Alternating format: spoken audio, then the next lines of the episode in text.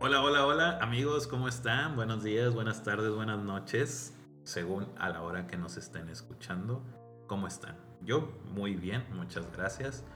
Su amigo Karloff los saluda como siempre aquí en su podcast de La Cueva 94. Como siempre, está conmigo mi compañero, amigo, hermano Pactolomeo El Pac. ¿Qué anda, Pac? ¿Cómo estás? ¿Qué ha habido? ¿Qué ha habido? Muy contento, muy contento nuevamente de estar aquí en otro capítulo más de del podcast La Cueva 94. Muy emocionado con el tema de hoy y también porque tenemos invitado. Así es, tenemos un invitado que pues bueno, este tema tiene carnita para discutir y pues bueno, queríamos otro punto de vista. Pac, tenemos a Escobar, pero no. Mr. Escobar. No el Escobar que tú piensas. Tenemos aquí a Juan, que va a ser eh, nuestro invitado el día de hoy. Y pues bueno, nos va a ayudar a desmembrar toda esta. Desmenuzar la carnita, como dicen. Así es, de este tema que, pues bueno, ahorita se los iremos contando. ¿Qué onda, Juan? ¿Cómo estás? Muchas gracias. Antes que nada, gracias por la invitación y, y el tema que vamos a tratar el día de hoy tiene mucha tela de donde cortar y sin duda va a ser un debate que vamos a disfrutar el día de hoy y quédense. Claro que sí, y probablemente vamos a crear un poco de polémica como en nuestro programa de o capítulo de Batman que ya tenemos. Así es, así es. Y bueno, pues eh, nuevamente agradecerles a ustedes eh, su eh, participación, su apoyo, tanto en redes sociales como en este canal. Muchas gracias. Recuerden siempre dejar sus comentarios. Y eh, bueno, pues eh, ya empecemos con, con, el tema. Así es, el tema, Pac, es sobre las películas de Spider-Man. Así es, Spider-Man que pues ya no, está ya muy próximo a estrenarse el nuevo filme, la nueva cinta de Spider-Man eh, No Way Home. 17 de diciembre, si no me equivoco. 17 de diciembre, así es. Este, ya por parte de Marvel slash Disney. Eh, con Tom Holland y todo mundo, literalmente. Así es, eh, la verdad, bueno, como ya lo menciona Pac, como ya se acerca el estreno de esta película, pues bueno, es, va a ser muy interesante pues estar eh, recordando todas las películas que, que, ya han salido de este universo de Spider-Man. Serán live action solamente. Así es, serían nada más las live action. Sí, pues en este caso, digo, obviamente por ahí sí está eh, Into the Spider-Verse. Into the Spider-Verse, la verdad yo la vi, se me hizo una muy buena película, la podemos dejar como una mención honorífica, igual al final la platicamos un poquito. Así es, y pues bueno, mira, ¿qué les parece si empezamos, pues bueno, con la película que empezó, vaya la, la redundancia de esto, empezó esta moda de los superhéroes en la época pues moderna. Así es, mira, nos remontamos al 2002 eh, hasta ese momento, el hombre araña Spider-Man solamente lo podemos ver en series animadas, en películas animadas y en cómics.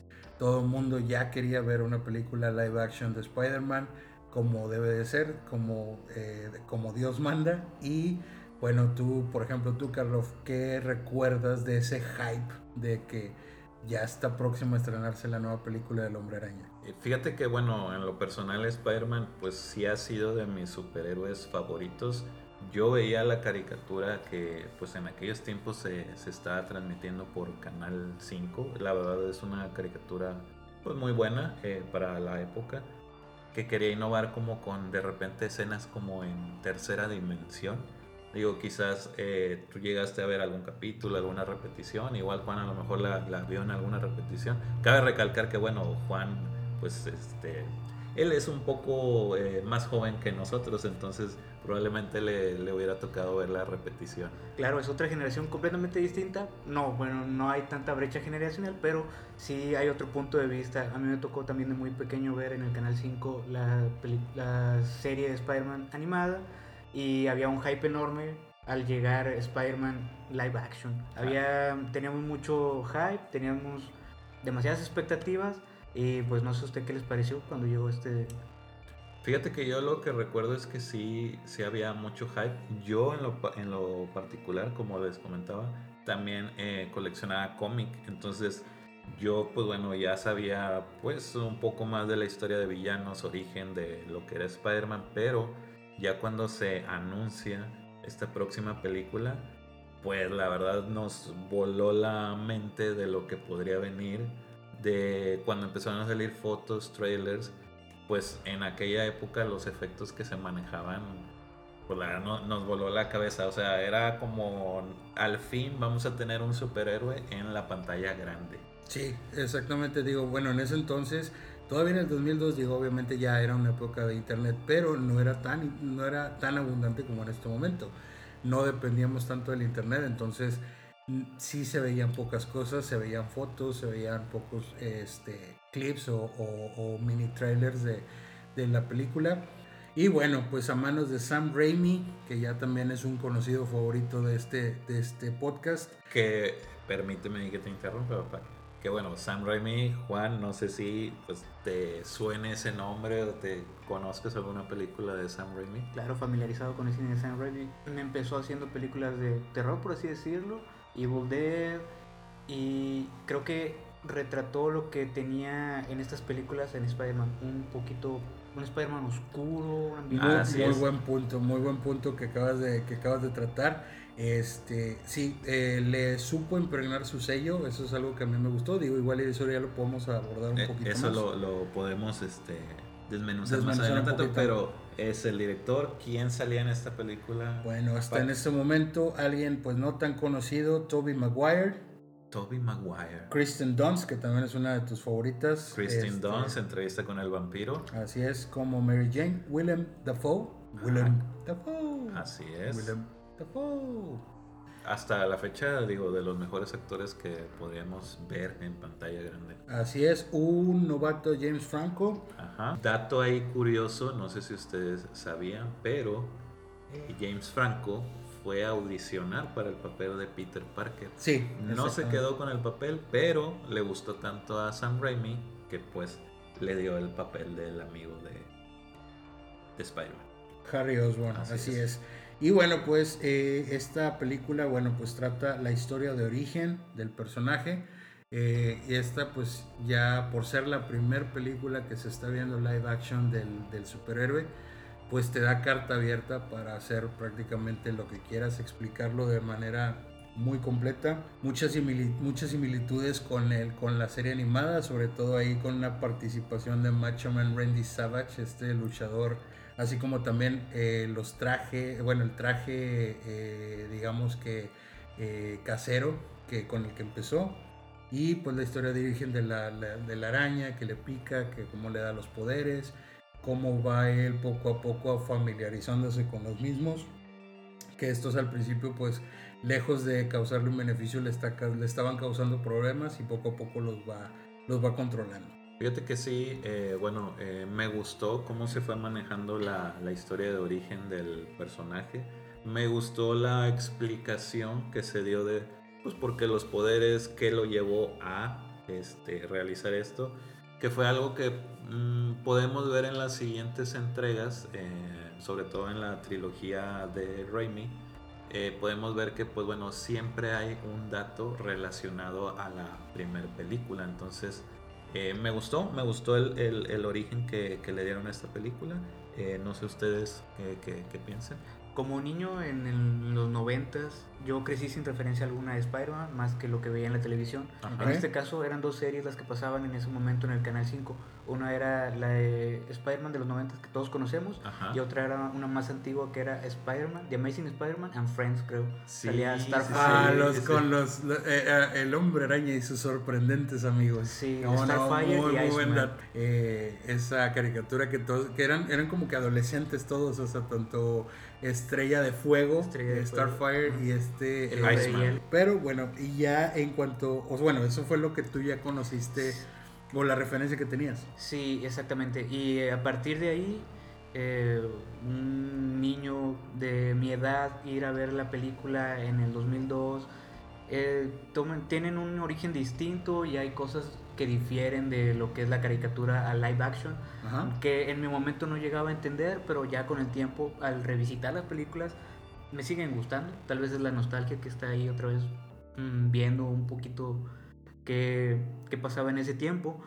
Y también lo que no, no me quedó muy claro era lo de el, los lanzadores que tenía Spider-Man.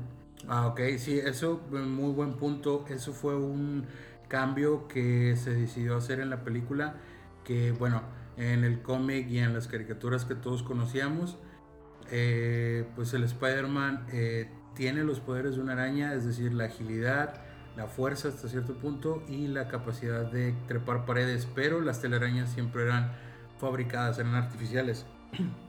y las utilizaba por medio de un, de un shooter, de un disparador.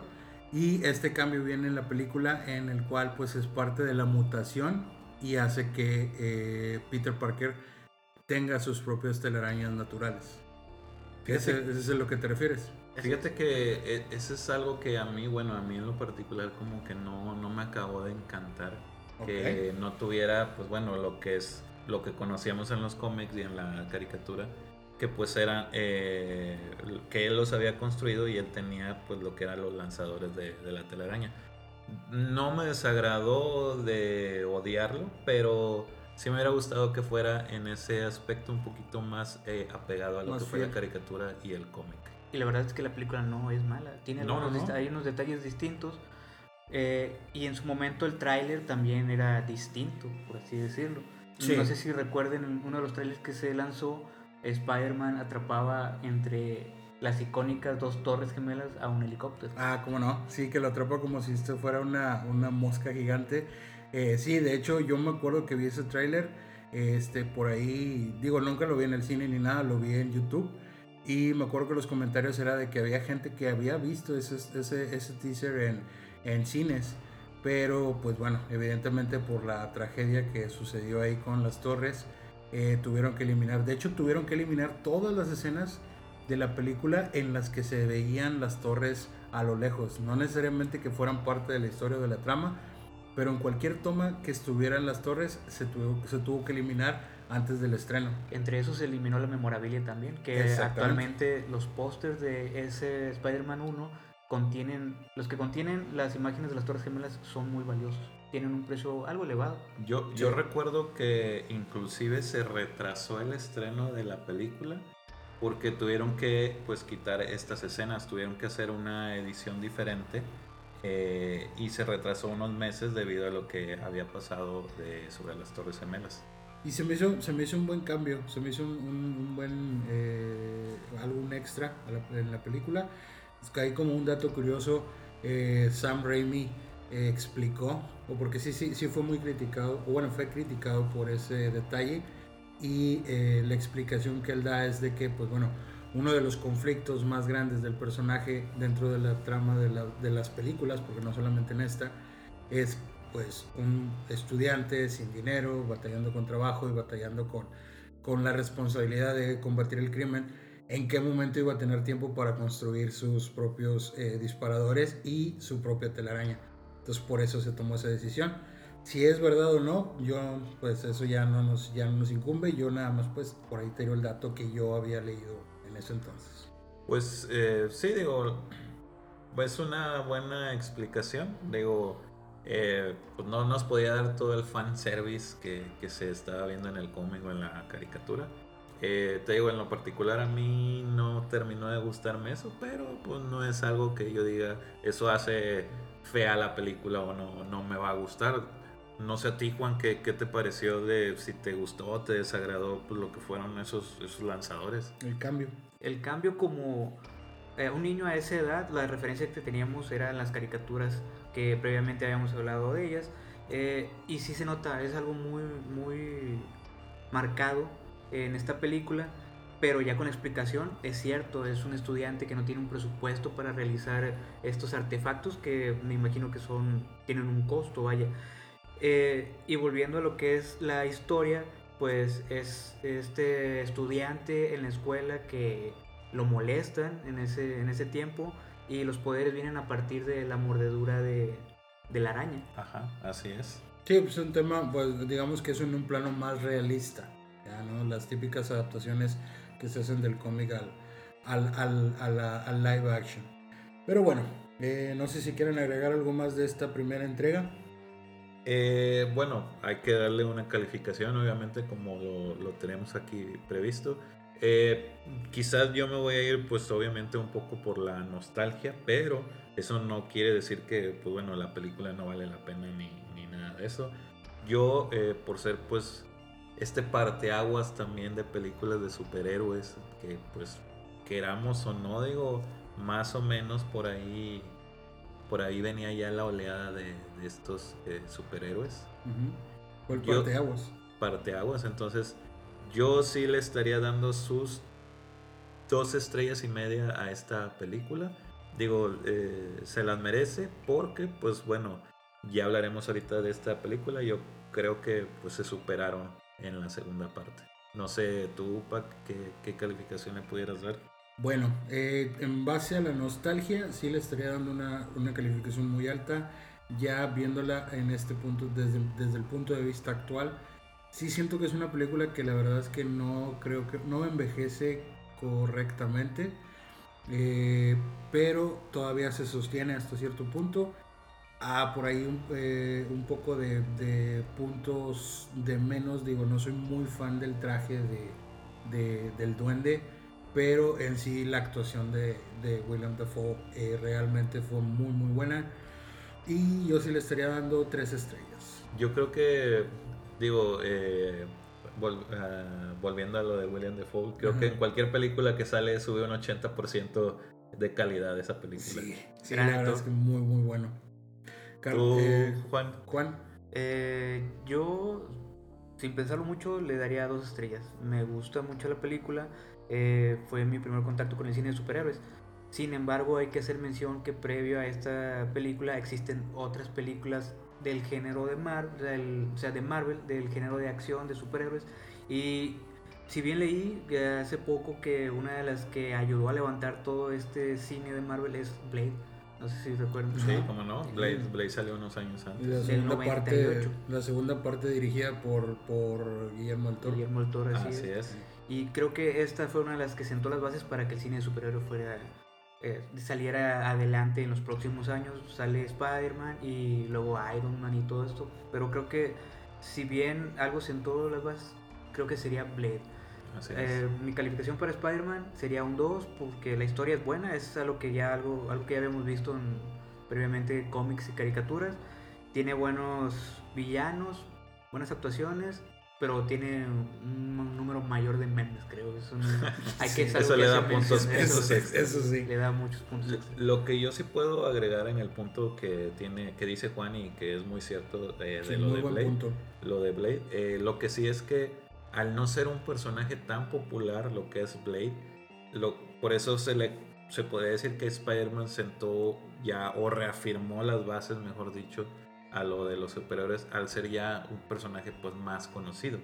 Pero sí estoy de acuerdo en que Blade este, fue de las primeras películas, si no es que la primera popular en cuanto a, a superhéroes. Así es, y se desprende también este personaje de Blade de las caricaturas de Spider-Man. También eh, tiene ahí participaciones y lo familiarizas ya con la caricatura al ver las películas que salieron en ese año. Así es. Pero, bueno, de aquí que vino Pac. Muy bien. Dos años después, en el 2004, Spider-Man 2. Mismo director, mismo eh, elenco básicamente. Y bueno, pues por ahí con la diferencia o el agregado de Alfred Molina como el Doc Ock, el doctor Otto Octavius. Muy muy buena película. Una, yo creo que es uno de los claros ejemplos donde las segundas partes sí pueden llegar a ser o igual o mejor que las primeras. Y bueno, ya en esta película pues ya se nota un poquito más el estilo más acentuado de Sam Raimi.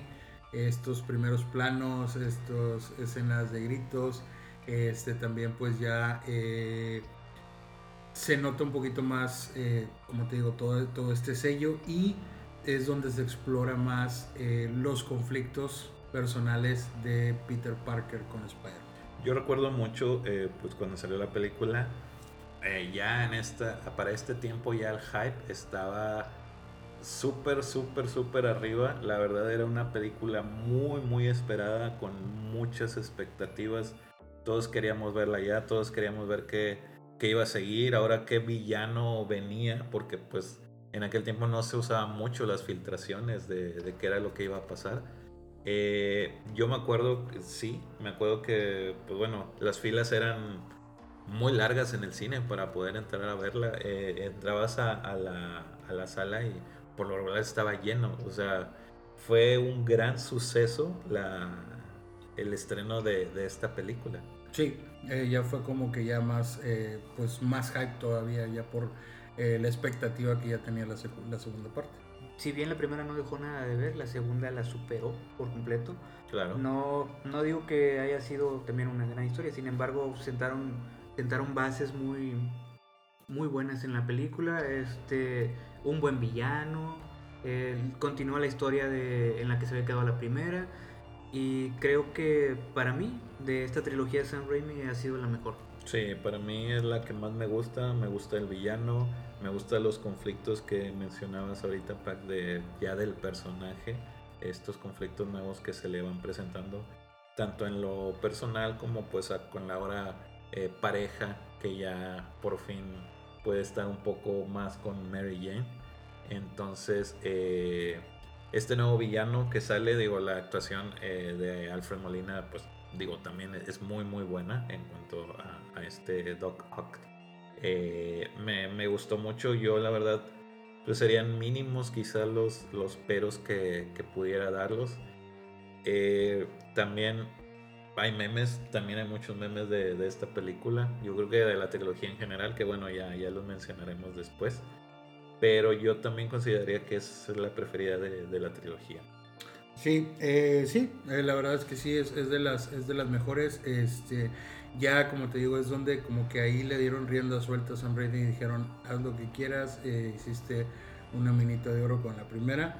Eh, sí se nota un poquito más el corte de cómic, eh, sobre todo en estas escenas, por ejemplo, cuando vemos al Doc Ock que va que va a robar un banco y se ve aquí la bóveda con las típicas eh, bolsas con monedas, así como muy al estilo caricaturesco, no sé si se han dado cuenta en eso. Eh, sí se nota un poquito más el corte estilo cómic, cosa que a mí me gustó, digo, yo no lo, no lo estoy criticando. A lo mejor no envejece correctamente, hablándolo ya de manera cinematográfica, pero pues tomando en cuenta que es una película basada en una historieta, la verdad es un detalle que a mí se me hizo muy bueno.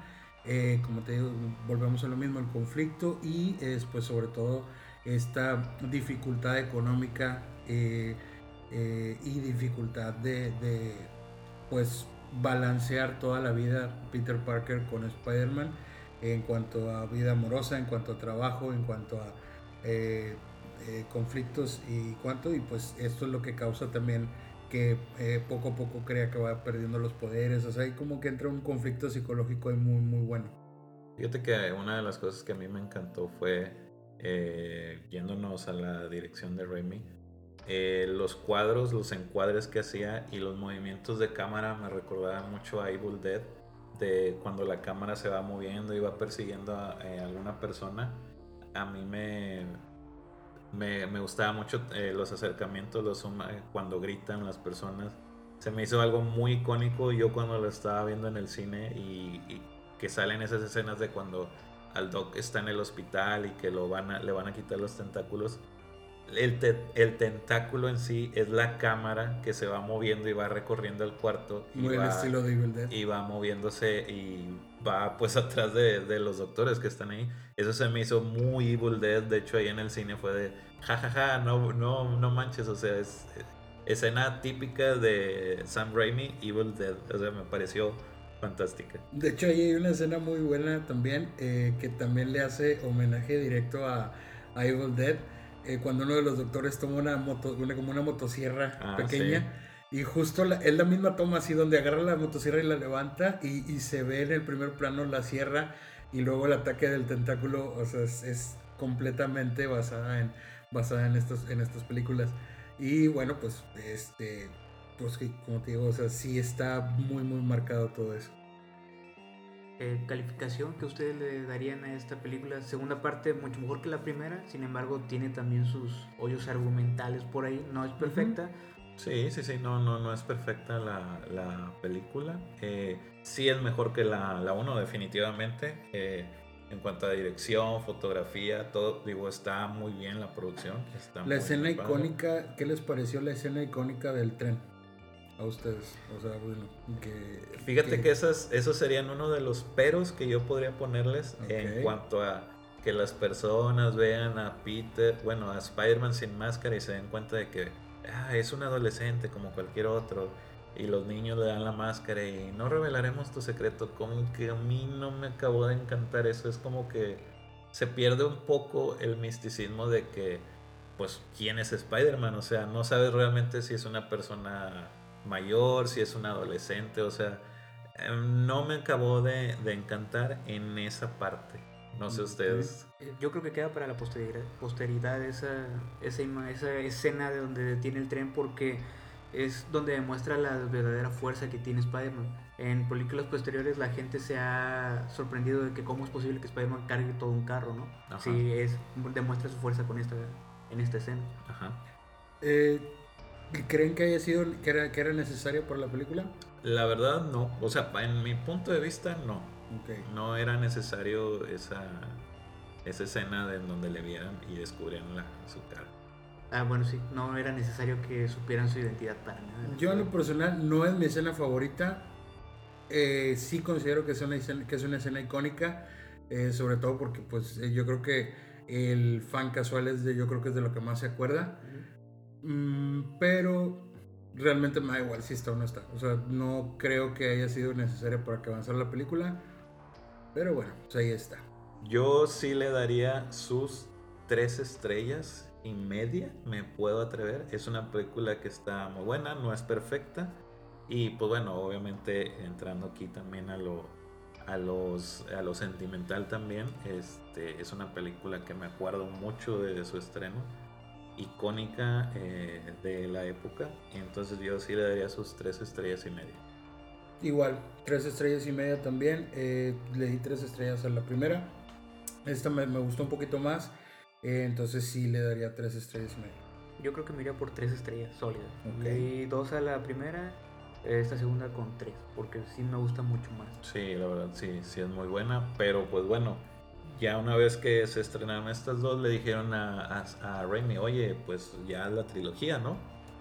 Y bueno, pues entonces entramos al 2007, ya con la tercera entrega del mismo director, mismos protagonistas. Adicional, pues entra Topher Grace, Thomas Hayden Church y Bryce Dallas Howard, por mencionar algunos de los más importantes. Spider-Man 3. Spider-Man 3, que bueno, obviamente después de haber visto la, la segunda parte, el hype estaba súper, súper alto. Obviamente cuando también vimos el tráiler, alguna que otra imagen donde veíamos ahí ese villano que por fin se venía y que tanto habíamos estado pidiendo ese Venom que por ahí nos enseñan, ese traje negro. La verdad, este, todos estábamos esperando con mucha ansia esta película, pero, oh sorpresa, que se viene. Lo único que revelaron fue el traje negro de Spider-Man. Que fue cuando salió el primer, cuando salió el primer póster y se veía la mitad, o no, se veía, era el reflejo. El reflejo eh, era, era el traje regular rojo con azul y el reflejo era el traje negro. Sí, estaba en un edificio. Ajá, entonces era como una especie de teaser de que, ¿qué onda? ¿Va a entrar ya el simbionte o a lo mejor es nada más un cambio que le están haciendo estético? Entonces ahí, em, yo me acuerdo que ahí fue cuando empezó la especulación, antes de que confirmaran que salía Venom. Así es, esa era la especulación, pero bueno, todos obviamente sabíamos que por qué estaba este traje negro, entonces sabíamos lo, lo que se venía. Pero, o oh sorpresa, Pac, se estrena la película. Ah, vamos a ir a verla y. Oh, Santa Madre de Dios. Bueno, pues tenemos a Topher Grace en el, en el papel de Eddie Brock. Y bueno, pues tenemos tres villanos. Un eh, Spider-Man que se infecta, bueno, con el traje se infecta el simbionte y que en vez de que este traje pues le dé mucha personalidad, se vuelva malo, digo, aparte de la fuerza y todo que esto conlleva, Juan, pues nos enseñan pues le, dio una personalidad negativa al parecer. Nos dio un Peter Parker emo, fue que bailaba este con su cara de enojado y su peinadito, o sea, ¿qué, pasó ahí? Un muchacho rebelde. Sí, había muchos hoyos argumentales en algunas otras películas. En esta se fueron hacia arriba demasiado, ¿no? No tenía explicación muchas cosas. Le dieron orígenes distintos a los villanos. Por ejemplo, Venom llega en un asteroide a, la Tierra y recordemos que en el cómic lo trae del espacio. El hijo de JJ, que es un astronauta. Así es. De J.K. Simmons, que es el, la mejor adaptación para mí la mejor adaptación de un personaje de cómic a película. No sé qué ustedes piensan, pero JJ Jameson creo que es la representación más fiel de un cómic en movimiento. Tanto así que, pues bueno, este personaje por ahí va a tener una aparición en próximas películas de Spider-Man. Exactamente. Y bueno, sí, muy, muy, muy buen punto el que mencionas, Juan, porque eh, no solamente les da nuevo origen, nuevos orígenes a los, a los, a los nuevos o, a los nuevos villanos que van saliendo, sino que reescriben eh, la historia del el tío Ben para meter ahí con calzadora a, a, Sandman, eh, porque resulta que ahora el, el asesino original del tío Ben no es quien se creía. Entonces ahí también lo siento demasiado forzado. Este... ¿Tú crees, Juan? Este, perdón que te interrumpa, o bueno, tú también va para ti la pregunta. ¿Crees que Raimi tenía planeado este cambio argumental que pues ya nos había dicho y explicado en la 1? ¿O cómo fue que se le ocurrió? ¿Lo obligaron los, los ejecutivos? ¿Qué, ¿Qué pasó ahí? La tendencia es que si algo va para arriba van a querer exprimirlo lo más posible, lo van a tomar y en este caso lo que hicieron fue meter tantos villanos como puedas, eh, darles una explicación rápida, no muy bien pensada al parecer, porque eh, volver a tomar las escenas de la primera, reescribir que ahora el hombre de arena mata al tío Ben para que Spider-Man tenga una razón para que para, por la cual ir por él, no para mí no está muy, muy bien pensado. Creo, creo que eso fue algo muy forzado. Sí, y definitivamente no creo que era que algo que tenían pensado, no, para nada. Eh, yo por ahí recuerdo, digo, no me hagas mucho caso, pero yo por ahí recuerdo que eh, Sam Raimi quería solamente utilizar un solo villano, no quería eh, saturar la historia, porque como dicen, pues el que mucho abarca, poco aprieta, realmente quisieron abarcar mucha historia muchos arcos diferentes y pues no, no daba para tanto la película. Es que solo con Venom, digo, sabiéndolo desarrollar como el personaje dentro de la película, hubieras tenido suficiente, o sea... O solamente con Harry Osborn, digo, estás, estás anticipando, ya tienes dos películas dándole un background a Harry Osborn, anticipando que va a regresar y que va a regresar como villano desarrollarlo correctamente y darle una buena, darle un buen arco y una buena historia de venganza y yo creo que con eso también hubiera dado por una sola película. Y hubiera sido un excelente cierre para lo que habías trabajado en las otras dos películas. Exactamente, a lo mejor ya al final puedes dejar a lo mejor un, un pequeño teaser de que, ok, llegó el simbionte y a lo mejor ya inicias con una cuarta, con una cuarta entrega ya apropiadamente con Venom y que eso incluso hasta te da para un spin-off. Así es.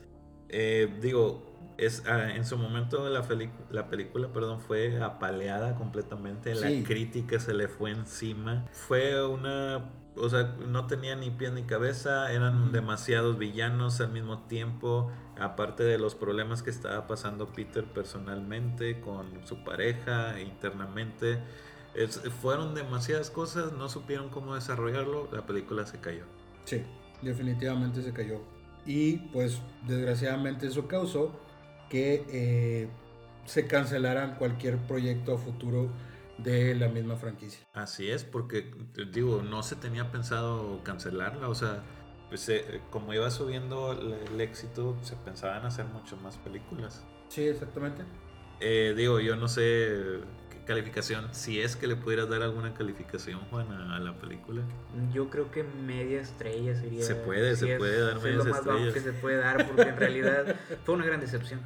Veníamos con esta emoción de seguir viendo a Spider-Man. Si las decisiones hubieran sido las correctas, tal vez tendríamos más, más de tres películas con este mismo director y este mismo cast, pero... Sí, hubiera, hubiera sido un futuro diferente. Back, no sé tú si también pudieras darle alguna calificación. Mira, eh, creo que sí le daría calificación. Yo sí le daría una calificación un poquito más alta, no tanto, pero sí, digamos que estrella y media, eh, porque eh, con el tiempo ya ves la película con humor. Me ha tocado volver a verla y ya estás esperando simplemente las situaciones o las, las escenas que en su momento se nos hicieron ridículas y ya las ves con humor. O sea, solamente por el hecho de que eso la hace una película divertida, le daría su estrella y media. Fíjate que yo le daría una estrella, sería lo que le, pudiera dar. Eh, y se la daría nada más porque pues es el cierre de la trilogía y pues pues sí quiero verla para ver en qué termina ya todo toda la, trilogía de, de Raimi. Entonces yo le daría una estrella, lo, lo, que le pudiera dar nada más. Ok, muy bien. Y bueno, pues ya nada más para terminar con esta trilogía, este, pues bueno, pues nada más recalcar por ahí, eh, como ya lo dijimos, el estilo de dirección de Sam Raimi que se vio muy acentuado en las tres películas, sobre todo en la segunda. Eh, los cameos de Bruce Campbell, que esto pues bueno, yo eh, para un conocedor de, del trabajo de Sam Raimi, pues es algo que, es algo que se aprecia bastante. Este, cameos bastante, bastante chistosos de, de diferentes personajes con el mismo actor. Y bueno, pues el icónico tío Ben, que nos da la, la, frase más icónica de, de la franquicia. Eh, y así como, pues bueno, que estuvieran pues exprimiendo su, su presencia durante las tres películas a pesar de que muere en la primera. Que eh, desde la primera nos estaban anticipando la presencia de el, el lagarto, el Dr. Kirk Connors, este, que pues era el maestro de Peter, por ahí lo vimos eh, con, con, un solo brazo y que pues poco a poco digo, se veía como que se anticipaba que eh, era uno de los futuros villanos, que pues nunca se concretó. Nunca se concretó en esta trilogía, pero de ahí nos vamos a ir hasta el 2012, año en el que se estrena El sorprendente Hombre Araña con Andrew Garfield. Digo, no sé si se acuerdan también el hack que hubo porque se va a reiniciar la trilogía de Spider-Man, que se pensaba que iba a ser una trilogía. Ya después, pues obviamente nos dimos cuenta que no. Pero, pues bueno, sí venían también altas expectativas de qué es lo que íbamos a poder ver en esta película. Y pues también, no sorpresa, Sí, mira, fíjate, yo ahí tenía como que la referencia de el reboot o digamos que el eh, sí pues el reboot que se hizo con Batman. Yo siendo fan del trabajo de, Tim Burton o de las primeras dos películas tenía mis expectativas un poco ahí eh, bajas con las de Nolan. Me presentaron un muy buen trabajo este y eh, de, esa manera, pues yo esperaba algo más o menos parecido, ¿no? Dije, bueno, a lo mejor va a ser un corte diferente, una diferente perspectiva del personaje. Y sí, efectivamente fue una presentación totalmente diferente, una historia de origen totalmente diferente. Eh, con Andrew Garfield, de entrada, pues ya no está Mary Jane, está eh, Gwen, Stacy, que es la, digamos que el primer interés amoroso de, de Peter Parker en los cómics. Aparentemente venía un elenco, un elenco bastante, bastante atractivo. Ok, ok, ok. No te nos adelantes tanto, Pac, permíteme. Este, eh, estábamos hablando del hype. No sé tú, Juan, si te acuerdas también del hype que había de, de esta película. Son 10 años de diferencia. Se reinicia todo el ciclo y volvemos a tener expectativas de que no volviera a pasar, por favor, lo que pasó con Spider-Man 3. Lamentablemente, para mí volvió a pasar, es una película que se me hace muy aburrida. El hype sí estaba, porque es otra vez volver a Spider-Man en la pantalla grande, pero ya a la hora de la teoría y la práctica son distintas, a la hora de verlo plasmado ya era otra cosa. Dirigida por Mark Webb, que venía de 500 días con ella. Sí, sí, sí. Ahora, eh, desmenuzando en un poquito la película, eh, es una mala película, podríamos decir que sí, pero no tanto me desagrada el Spider-Man que sale aquí. O sea, no, no es malo para mí. No, él, el Andrew Garfield como tal, eh, no, de hecho físicamente yo creo que es el que más se asemeja al cómic. Y la actitud también. e incluso a la, a la, serie animada también. Podría decir que es el que se parece más físicamente. El traje, yo creo que es, el mejor para mí también. Eh, el diseño del traje me gustó bastante, tanto de la primera como de la segunda, que ahorita ya lo vamos a mencionar. Me Eh, gusta que aquí tiene los lanzadores de las telarañas. Ahí tengo sentimientos encontrados porque bueno, ahí entramos en los, en los digamos que en, en la historia o en, en el guion que sí siento que está muy, muy mal escrito, que no tiene ni pies ni cabeza y que solamente, eh, creo que los escritores solamente tuvieron una, sola cosa en la cabeza que era Oscar, nada más. Entonces ahí, bueno, sí está bien que tengan los, los, disparadores de, telarañas. El origen ya de las telarañas, ese sí ya se me hizo muy de hueva. Pero bueno. Eh, sí, eh, como decía, como te decía, pues es, es- uno de los mejores, o el mejor Spider-Man a mi, a mi parecer físicamente, pero desgraciadamente se encuentra en una muy, muy mala película. Y si es el más parecido, es la historia, otra vez, el origen de un Peter Parker que es molestado por saber mucho en, en la escuela. Sin embargo, creo que si bien los escritores eh, se clavaron un poquito más en la historia de ahora sí hacer los lanzadores de telaraña y todo eso, alargaron demasiado lo que es la, el principio de la película para que apareciera ya. De hecho, la película es muy larga, dura, dura más de dos horas. ¿Era necesario que nos dieran otra explicación del origen? Ah, Quizás no es tan largo, ¿no? O sea, Sí, pudieron lo más. pudieron explicar en, en- en- en menos tiempo, o sea, Sí, no tenían que alargarse tanto, no tenían que crear tanto conflicto o tanta eh, background en la historia con, con los tíos. Eh, también, y por ahí incluso tenemos una escena donde se ven a los padres de Peter este, todavía estando vivos. Le quisieron incluso dar una historia de origen a los padres que a mi parecer está completamente de más. De hecho, hasta está súper, súper forzada. Y volvemos a lo mismo. Oscorp, Oscorp, todo es Oscorp. Ahí digo, ya, ya si, si me preguntas, digo, realmente hay demasiados, demasiados plot holes y demasiados Deus Ex Machina en toda la película. Entremos entonces un poquito más en lo que es el, el guion en sí. Eh, muy malo, el guion es muy malo, como, como mencionas, todo está girando en relación a, a Oscorp. Este, por ahí, bueno, puedes ver que, que todo se relaciona, la araña que pica es de ahí, los lanzatelarañas que hace pues están ahí, eh, Gwen trabaja ahí, en, en Oscorp. El villano trabaja El ahí. villano trabaja ahí. O sea, todo sucede en esa torre de, de Oscorp. Sí, o sea, deja tú, o sea, ok, como dices tú, la araña, la araña es parte de, de- de- de unos, de unos proyectos que tienen en Oscorp. Ahora, entremos en los plot holes. Llega Peter Parker porque quiere investigar algo que encontró acerca de sus padres eh, que tenía que ver con Oscorp. Ok, entras a un edificio con seguridad máxima y solamente dices, me llamo Juan Pérez o algo así, que da un nombre, me acuerdo que latino. Ah, sí, ten, aquí está tu gafet y pásale. O sea, estás entrando a un, a un, a un- se supone que a un eh, edificio con demasiada seguridad y entras como si nada. Ok, entramos como si nada, te das cuenta que trabaja ahí Gwen, Gwen te tira paro y te dice, ok, no hay problema, pásale.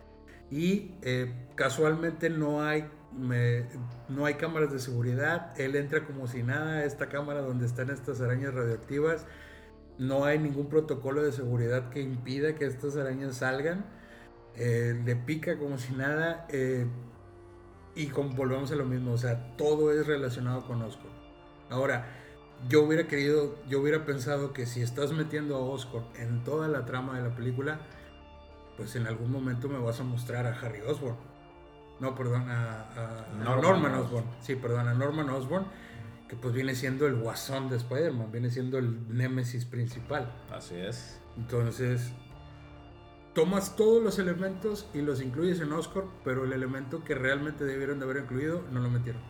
Exactamente. Eh, digo, y así podríamos continuar con todas esas fallas que, que hay en el guion. Y pues bueno, lamentablemente esta película no cumplió las expectativas. eh, no cumplió las expectativas que pues bueno, los fans estábamos esperando. Aunque tuvo un éxito mediano que pues bueno, esto dio pie a lo que fue la, segunda parte.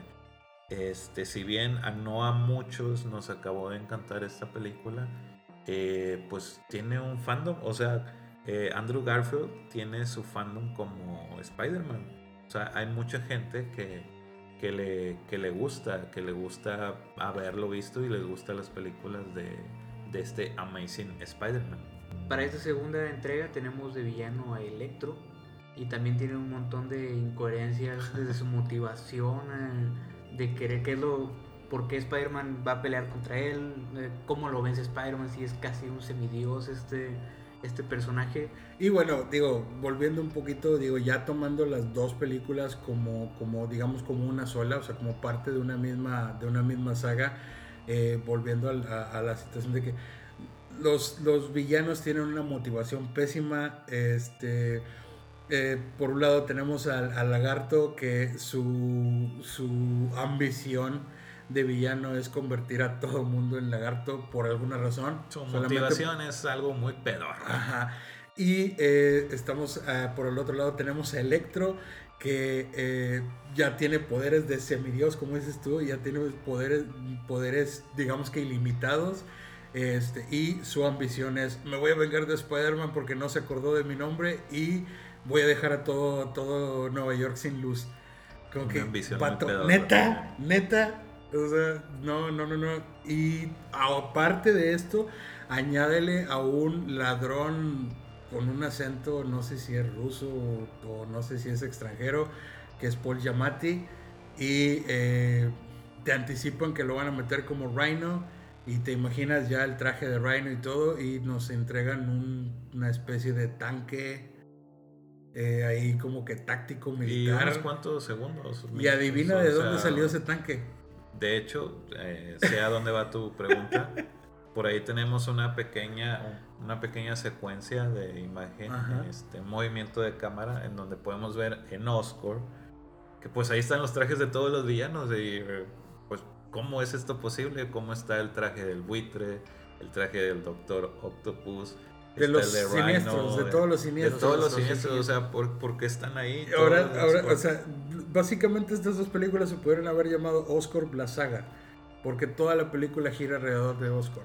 Así es. Y vuelvo a lo mismo, lo más importante de Oscar que debió de haber salido, sale cinco minutos en la, sale un minuto en la escena extra de la primera película y sale cinco minutos en la segunda, se cae completamente. para mí la película es pésima. Lo único y bueno que yo puedo recalcar de estas dos, de estas dos entregas es, como ya lo dije, eh, las características físicas de Andrew Garfield como el traje y el humor que maneja al momento de que está peleando con los malos. O sea, el, típico chistecito, las bromas que hace con las, con las telarañas, ese tipo de rutinitas, mini rutinitas que hace, es muy, muy del cómic y muy de, la caricatura. Entonces, eso es lo único que yo podría resaltar como algo bueno de estas dos películas. Sí, la verdad digo, como les mencionaba, no es un Spider-Man que me desagrade, como lo que es el Peter Parker y, el Spider-Man de Andrew Garfield. No es algo que me desagrade, lo que me desagrada es, pues bueno, todo lo, toda la película en cuanto al guion. O sea, no, no, de las dos películas, o sea, no, no podemos hablar por separado. Digo, este, eh, su personaje me, me gusta. Entonces yo considero que es un buen Spider-Man. Si hubiera estado en manos de quizás de otro director con un guion más estructurado, creo que hubiera sido unas muy buenas películas, la verdad. Sí, a mi parecer yo creo que se, que se apresuraron a, a sacarlas. Eh, yo creo que en cuanto les vino la idea, sabes qué, ármate, ármate un guion súper rápido y sin tanta, sin tanta cosa y vamos a sacarlas. Eh, yo, creo que, yo creo que eso fue lo que pasó, al menos esa es la sensación que a mí me da y concuerdo completamente contigo. Un muy buen, muy buen personaje dentro de un muy mal guion. Así es. Bien intencionado, sin embargo, el, el guion fue lo que mató esta, estas dos películas de Spider-Man. No, por mencionar, sí, Andrew Garfield sí es un buen Spider-Man, sin embargo, ya cómo se desarrolló en ambas películas hacen que lo poco que gana al parecerse físicamente y y al hablar, a las bromas que hace y todo eso, creo que le quita mucho, mucho valor a estas, estas películas. Ok, muy bien. Y bueno, pues bueno, ya creo que ya eh, desmenuzamos mucho de esto. Yo creo que ya si nos ponemos a, a, sacar eh, cosa por cosa, detalle por detalle de, de estas dos películas, creo que nunca vamos a acabar. Basta con resumir que son muy malas películas para un Spider-Man bastante, bastante pasable, bastante aceptable. No sé si ustedes, pues, ¿qué calificación le darían tanto a la 1 a la 2? No, no sé qué, que si pudieran darle algo. Una estrella cada una. No, es más, una estrella la primera, por lo menos por darle más o menos un origen. Media estrella la segunda, porque ya la segunda sí se me hizo sumamente innecesaria. Juan, no sé si tú tengas alguna calificación que le Concuerdo, yo sí le daría una estrella a ambas fue el ciclo que se reinicia, estamos en 2012, ya empieza, empieza todo. Y había hype, pero no supieron manejarlo bien. Y Yo, yo también este, concuerdo, yo, les, yo le podría dar una estrella a cada una de, ellas, digo. Y esto por, por lo que es el Spider-Man, por lo que es el Andrew Garfield. El Andrew Garfield, este, creo que digo, vale, vale esta estrella, entonces yo, yo le daría le daría estas calificaciones. Entonces podríamos decir que Andrew Garfield rescató, pero el guion mató lo que es Spider-Man. Es, es, lo, lo, que comentaba Pac, es, es un buen personaje. Bastante, un personaje bastante pasable, muy bueno. Nos vamos ya hasta el 2017, donde pues bueno, vendría una nueva entrega, una nueva película de Spider-Man. Sí, como tal, ya en el 2017 ya entra la película Pepe, Pepe, Pepe, Pepe, déjame te interrumpo ahí. Vamos a dar esta información, pero hasta el siguiente capítulo. ¿Sabes qué? Olvídalo, me voy. ¿Qué? ¿Cómo que hasta el siguiente capítulo? No puedo esperar más.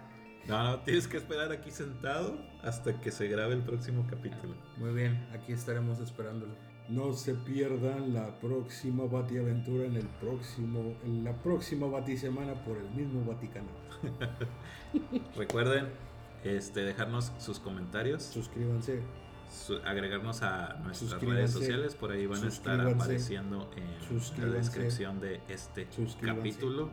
No nos queda más que, pues bueno, darle las gracias a nuestro invitado del día de hoy, el buen Escobar, que no es el Escobar que ustedes piensan. Juan. muchas gracias. por haberme invitado y la próxima emisión vamos a terminar esta discusión que se inició el día de hoy y gracias. Excelente, excelente. Hay carnita para el próximo capítulo, Mr. Escobar. Muchas gracias por acompañarnos y Se puso muy interesante la conclusión de esta plática, así que espérenla. No se la pierdan. Claro que sí. Y pues nos despedimos. Adiós.